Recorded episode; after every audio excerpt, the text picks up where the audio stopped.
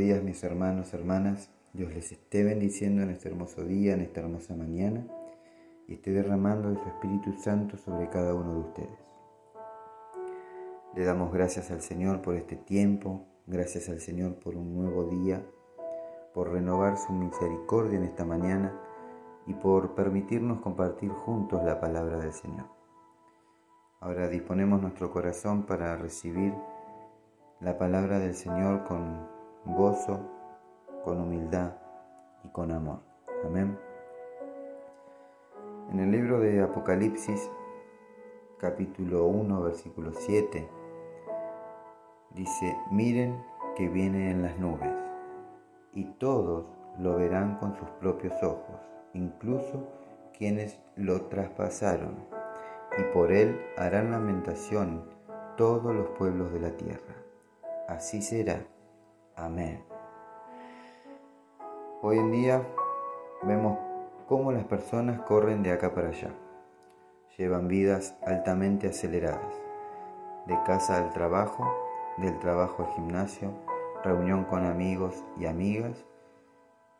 Los que son padres andan de acá para allá con sus hijos y sus actividades. Y cuando llega la noche se encuentran completamente extenuados, sin fuerzas y sin ánimo de nada.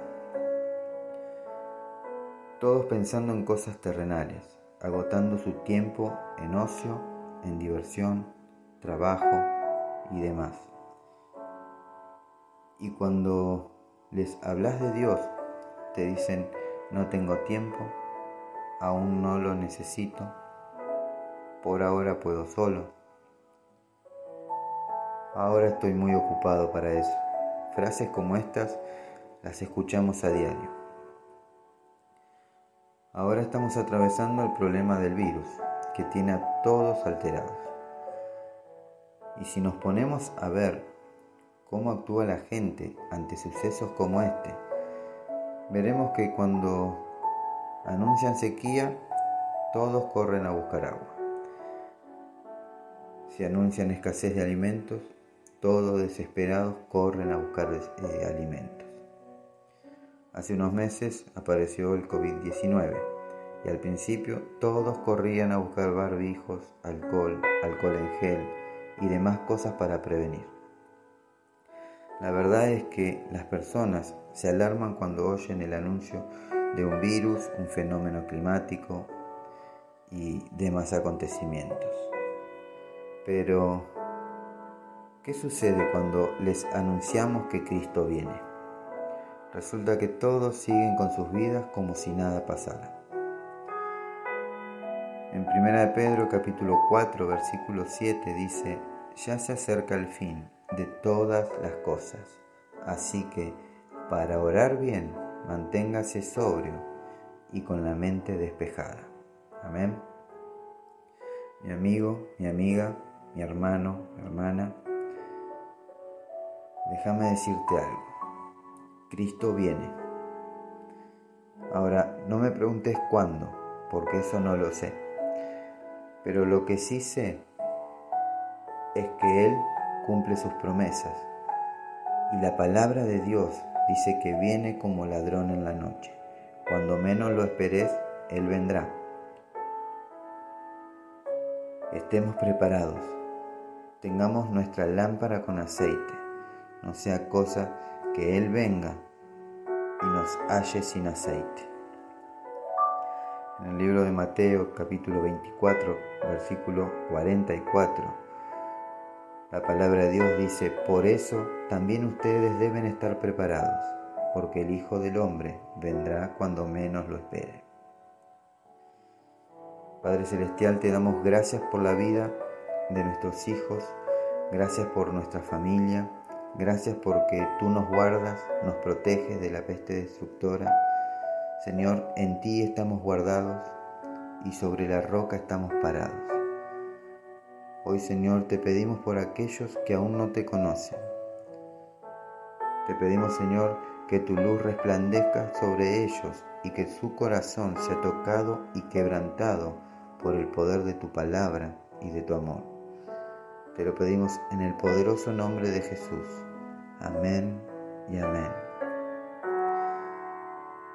Mis hermanos, hermanas, amigos, amigas, que Dios los bendiga. Y no se olviden que Cristo viene. Comparte este mensaje, sea una herramienta de bendición y de restauración. Recordá que siempre hay alguien esperando una palabra de fe, de esperanza y de amor.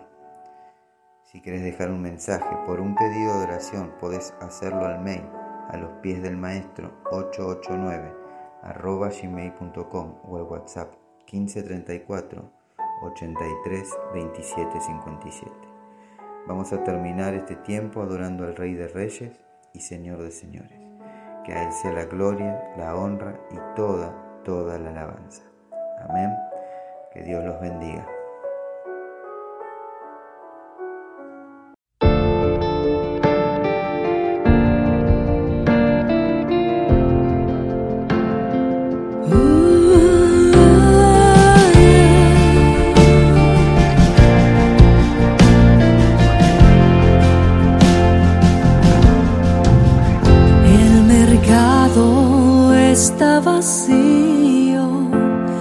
Las calles solas están, los trabajos están quietos, terminó el cosechar, los aviones van sin rumbo y no hay nadie en el control, todo queda suspendido